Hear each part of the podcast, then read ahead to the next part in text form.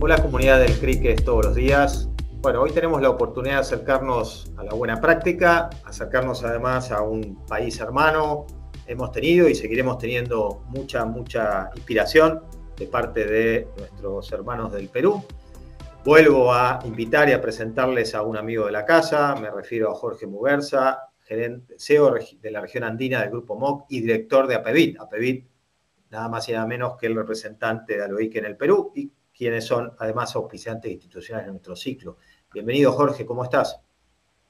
Hola, Juan Pablo, ¿qué tal? ¿Cómo estás? Mucho gusto de, verte después de algunas semanas. Totalmente, pero bueno, es un placer, es un placer volver a, tu país y bueno, yo no quiero ser quien presente a tu entrevistada de lujo, así que quiero darte paso y que tomes control de, este momento. Volveré al cierre de la entrevista para poder saludar a tu entrevistada. Buenísimo, Juan Pablo. Muchas gracias. Bueno, les quiero, les quiero eh, presentar a, toda la comunidad eh, desde, la, desde la y en general de la Asociación de, de, BPOs eh, y ITOs en el Perú. la verdad que nos da mucho placer presentar a, Mirela Velázquez. Mirela es, tiene buenas, buenos años de experiencia en la gestión de riesgos y manejo de valorados. Es la CEO de Hermes en Perú, que es una empresa líder en, la industria, y además que en los últimos poco más de 20 años, ya nos contará eh, eh, Mirela, cómo ha evolucionado eh, no solamente la industria, la gestión, sino además la relación con sus clientes. Y yo creo que va a ser bien interesante que ella nos pueda contar como, como, como líder de la, del sector eh, de gestión de riesgos y manejo de valorados en el Perú, este, algunas, algunas preguntas que le queremos hacer, algunas cosas que nos interesa saber. Así que le doy pase a, Mirela. Buenos, buenos días, ¿cómo estás Mirela? ¿Cómo te ha ido? ¿Cómo estás? Bien, Jorge, bien, contenta, contenta de conversar contigo y poder compartir nuestras experiencias en Hermes para poner en valor lo que hacemos y, y darle conocimiento a una industria que es bien back office, ¿no? Así es. Y bueno, en esta industria, que, que, para todos los, los, los, la comunidad es una industria donde básicamente es B2B, digamos, en, su, en, buena parte, eh, la gestión eh, puede ser distinta en algunos rubros. Entonces, ahí yo te quería preguntar, digamos, eh, ¿cuál es el lugar en la estrategia de, de, de, ustedes, de Hermes, y qué valor le asignan a la gestión de los clientes, de los datos de los clientes, de las necesidades de tus clientes? Cómo en la experiencia del cliente, qué valor le asignan a, Hermes en esta, en esta parte. A ver, Jorge, te, comento. parte importante es explicar un poco lo que hacemos de manera general. Nosotros empezamos hace 37 años simplemente como transportadora. Camiones blindados que llevaban valorados de un punto a otro punto. Hoy en día ese servicio ya ha sido desplazado por otro tipo de actividades y procesos que los clientes encomiendan en nosotros, pasando a ser generadores permanentemente de data sobre el dinero que cada cliente genera en cada uno de sus puntos de venta, el destino de ese dinero, el origen detallado por vendedor dentro del punto de venta, por hora del día en que se genera la acumulación de dinero y demás. De la misma manera, nosotros nos encargamos de la logística de todo el sector minero. El sector minero encarga en nosotros todo el proceso que requiere la, exportación de las barras de doré, que es el producto final que se obtiene dentro del Perú para luego ser confirmado en una refinería y ser calificado como barra de oro. Por Hermes pasa, para que tengas una idea, el 80% de todo lo que exporta el Perú como país. Y para nosotros no solo es una responsabilidad, sino una exigencia el manejo de la información que vamos acumulando en nuestros clientes porque es parte importante de su negocio. Eh, como primera capa, te debería decir que somos regulados por la Superintendencia de Banca y Seguros, lo que nos lleva también a protocolos específicos en cuanto a seguridad de la información y confidencialidad. Y también, de hecho, al ser una empresa que lista en la Bolsa de Valores de Lima, tenemos algunas exigencias que cumplir al respecto. Nuestros contratos tienen todos cláusulas de confidencialidad por la particularidad de nuestro negocio en cuanto a los riesgos e información de todos los valores que genera el cliente Y a partir de ello es que hemos generado una serie de políticas, pautas internas para poder resguardar esa información. Eso no nos limita a poder tener una interacción proactiva con el cliente a partir del análisis de esta data. Todos los procesos que tiene Hermes buscan la eficiencia de, los protocolos que tenemos y todos los recursos que utilizamos. Sabes que nos desenvolvemos en un entorno complejo, un país latinoamericano totalmente lleno de inseguridad y eso demanda que no solamente nuestra gestión sea avalada por los recursos que utilizamos, sino también por la optimización permanente que podemos sugerirle al cliente para compartir beneficios. Y es ahí donde toma rol muy importante el manejo de la información que acumulamos y custodiamos, a partir de la cual se identifican nuevas formas de operar más eficientes y de cara a una interacción y construcción de soluciones de la mano con nuestros clientes. Bien, interesante, Mirela, porque además, claro, en la gestión de riesgo no es fácil en, en, países como en Latinoamérica, donde los riesgos en algunas industrias son, son, digamos, son bastante más altos. Y además, ustedes tienen, pues, eh, digamos, como parte de un sistema formal, el, regulador que siempre está buscando eh, eh, las mejores prácticas, digamos, de alguna forma, ¿no? Entonces, em, mucho se habla de la omnicanalidad, ¿no? Se habla, digamos que hay bastante lectura de la omnicanalidad, bastantes experiencias en general en diferentes verticales, ¿no? En el caso de, Hermes, ¿cómo ustedes, eh, dado que tienen eh, una interacción física de, valorados, de documentos, de minerales, de producto, y por otro lado da servicios, eh, digamos, utilizas información, data, maneja la gestión del riesgo, ¿cómo es, la omnicanalidad es algo que, cómo se gestiona en Hermes? Bueno, te diría que, si bien es cierto, hoy día tenemos muy claramente identificado el término omnicanalidad, es algo que hemos venido haciendo en las empresas como una evolución natural. ¿no? En un principio, la interacción, como tú has dicho, parte de entregar el servicio físicamente, este, al ser B2B, la interacción de cualquier solicitud, requerimiento, observación venía por carta, luego evolucionó a los contact center que principalmente empezaron como call center y de ahí ya en una interacción vía correo electrónico, ahora integramos el WhatsApp este, y todas las tecnologías vinculadas a seguir, diría yo, incorporando nuevos canales de interacción, puesto que ninguno llega a reemplazar 100% al otro. Y lo que el cliente valora justamente por, te diría, su naturaleza, en cuanto a industria, nosotros atendemos 1.200 clientes, principalmente en cuatro industrias, financiero, minería, retail y servicios.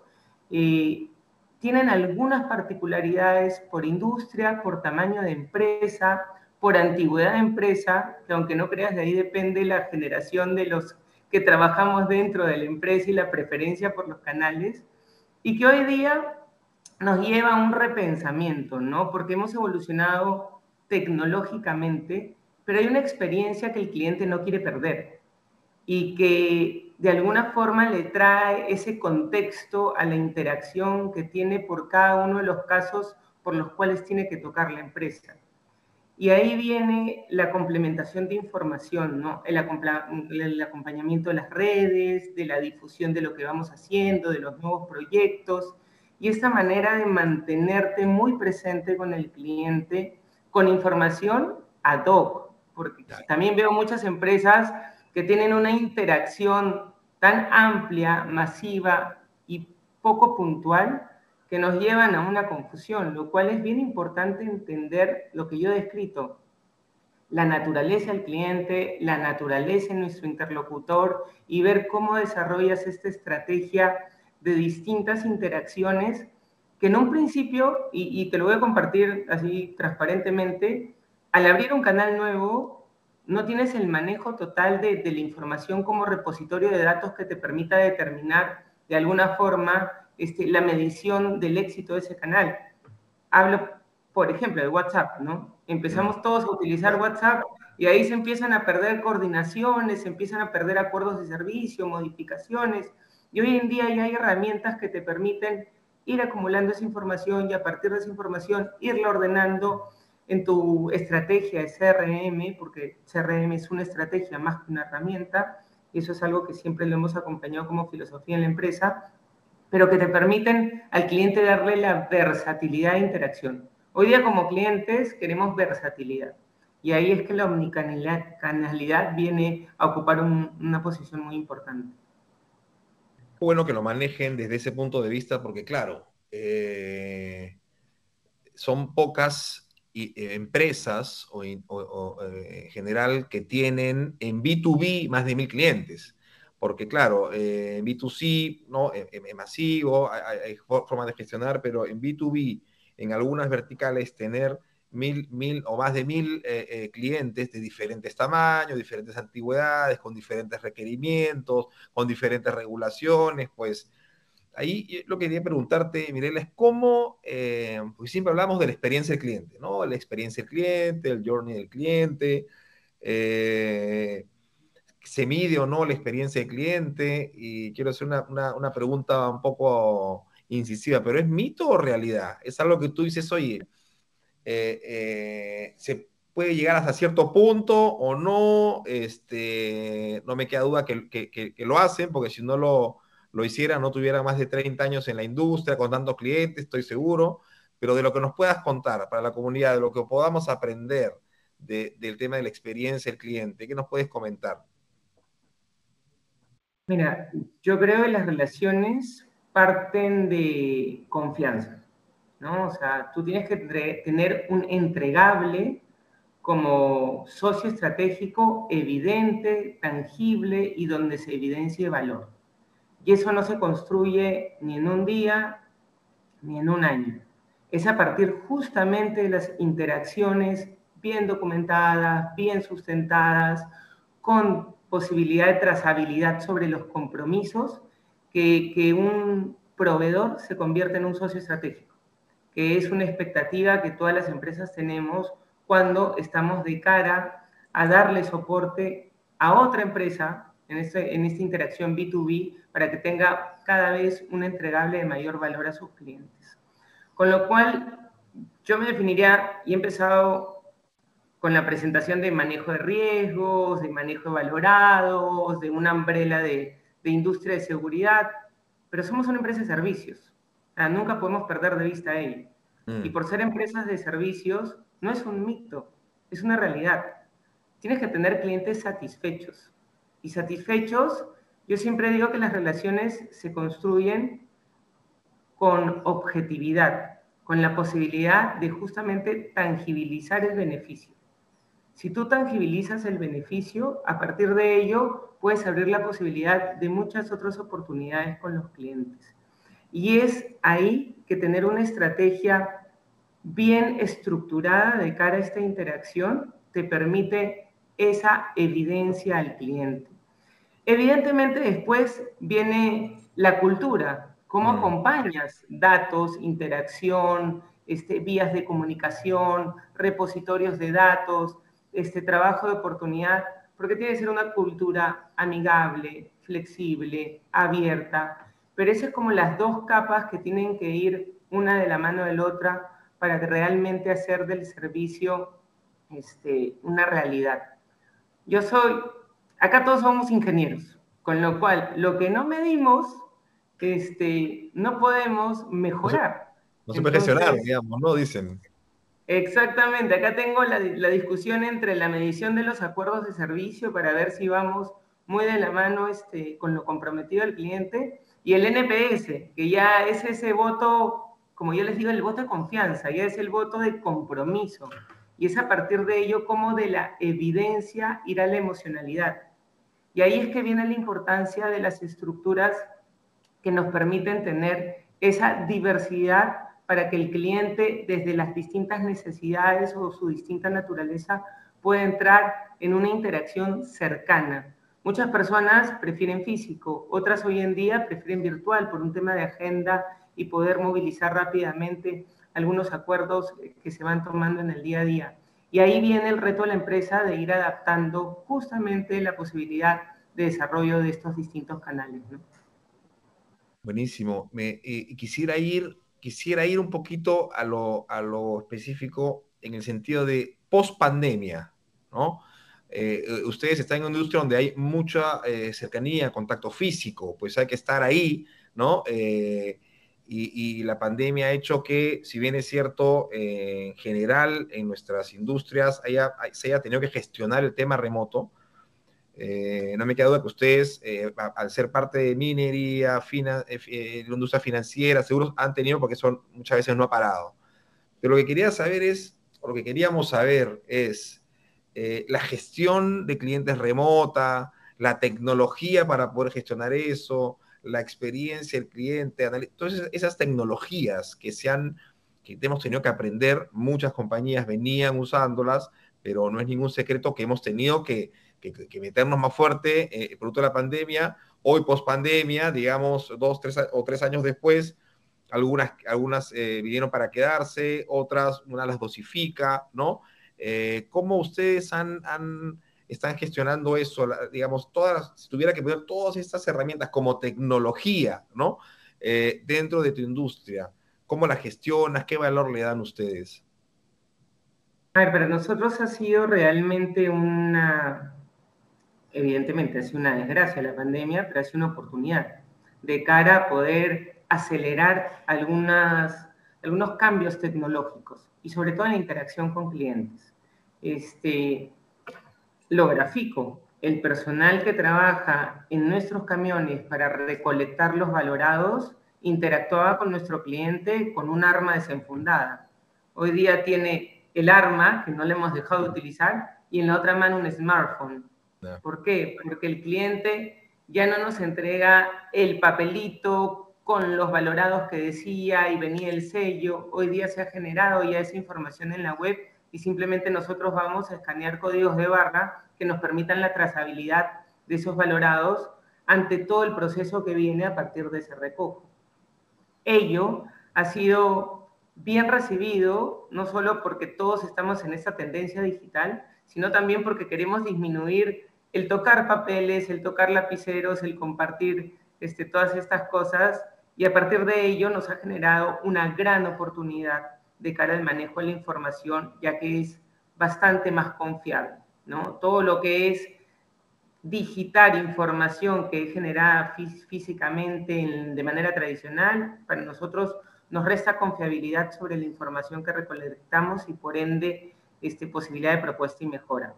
Como ese ejemplo, muy evidente, tenemos el de las reuniones, ¿no? O sea, una maravilla. Me encanta almorzar contigo, Jorge, este, pero, pero míranos aquí, conversando y hablando sobre tendencias de gestión, sobre posibilidades de mejora, sobre nuevas tecnologías. las plataformas que venimos utilizando son múltiples. Este, cada cliente ha adoptado una plataforma distinta y ello nos ha permitido ir a un proceso de interacción bastante más óptimo que nos da la facilidad de manejarnos de manera híbrida, ¿no?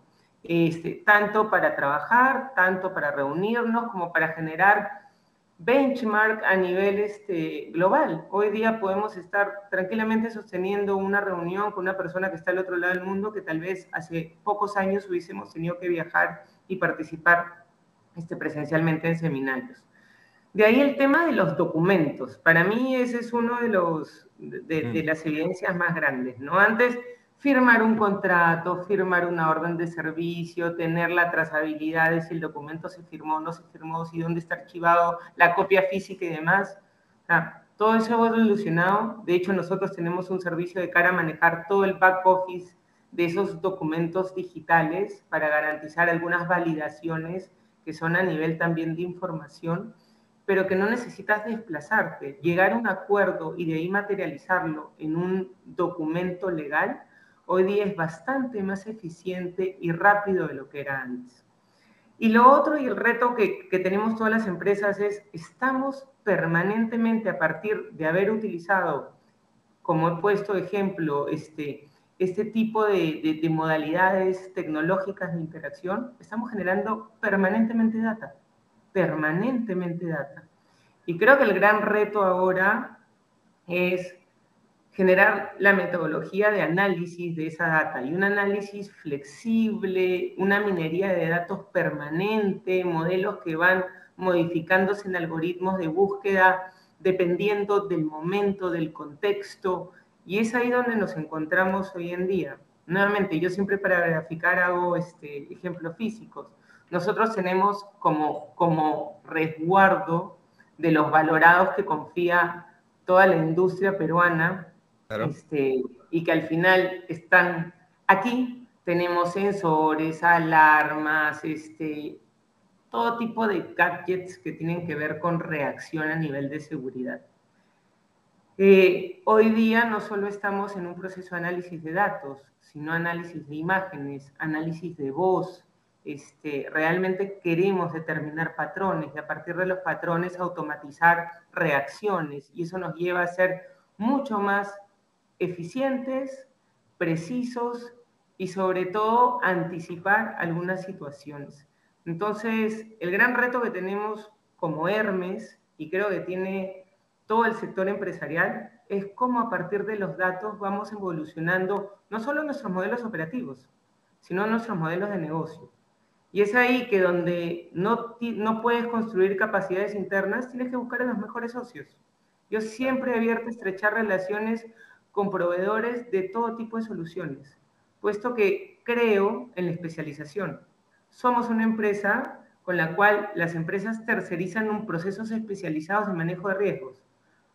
Yo con esa misma dinámica busco a los mejores para ir complementando o acelerando la curva de introducción para la adopción de estas nuevas tecnologías o manejos de data. Y en ese, en, ese, en ese momento nos encuentra, en ese momento encuentras a Hermes con esa, ese gran entusiasmo, porque, porque como que se venía repitiéndose un poco el mismo ciclo este año tras año y ahora tenemos un boom de posibilidades y un compromiso y una obligación de adaptarnos rápidamente a ellas. Buenísimo. Oye, eh, Mirela, la verdad te agradezco porque una industria, con todo lo que nos cuentas, cómo ha evolucionado en los últimos, en los últimos años. Una, compañía que tiene más de 30 años, una industria de alguna forma eh, joven, digamos, por decirlo de alguna forma, en el sentido que, que, en la industria en el Perú eh, tú eras una referente y cómo has pasado eh, de, implementar, digamos, varias de las cosas que, creíamos de alguna forma un poquito más lejana, ¿no? Yo creo que estar utilizando información, data, tecnología, juntándote con, digamos, eh, buenas prácticas, como dicen algunos, eh, eh, y llevarla a tu industria, realmente nos, nos, nos, ha, nos ha dejado bastantes lecciones de cómo, de cómo hacer algunas cosas. Yo te, te quiero agradecer por, por este tiempo.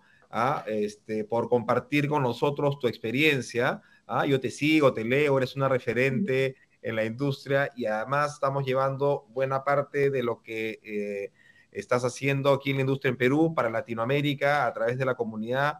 Eh, para, la, comunidad, Mirela eh, tiene varios años en la industria, es la, la CEO de, Hermes y en gestión de riesgos, digamos, es un, es un referente en el mercado peruano. Así que yo te nuevamente quiero agradecerte, Mirel, ha sido muy entretenido y, la verdad que nos llevamos bastante de, la cooperación que hemos tenido para la comunidad.